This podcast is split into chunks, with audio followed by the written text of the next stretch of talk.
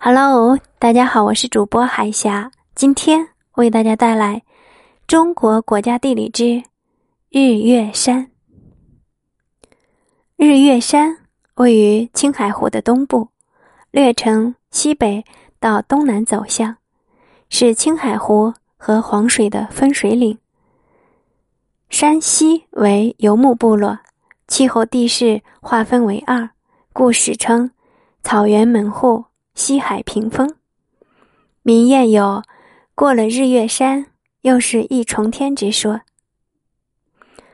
阿勒大湾山与野牛山之间是日月山口，海拔约三千四百七十米，历来为内地赴西藏的咽喉大道。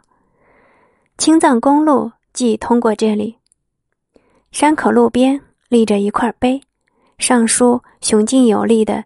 日月山三个字，山亭上日亭和月亭古色古香，立于岭上，复望那尽收眼底的万里江山。东边是河湟谷地，良田漠漠，烟柳蒙蒙，一幅塞上江南的泼墨图。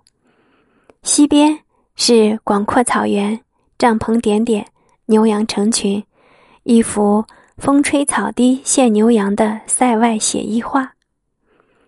日月山自古是农牧区的分界线，过去出门的人过此山就会有出塞的感觉，所以在民间流传着“过了日月山，两眼泪不干”的谚语。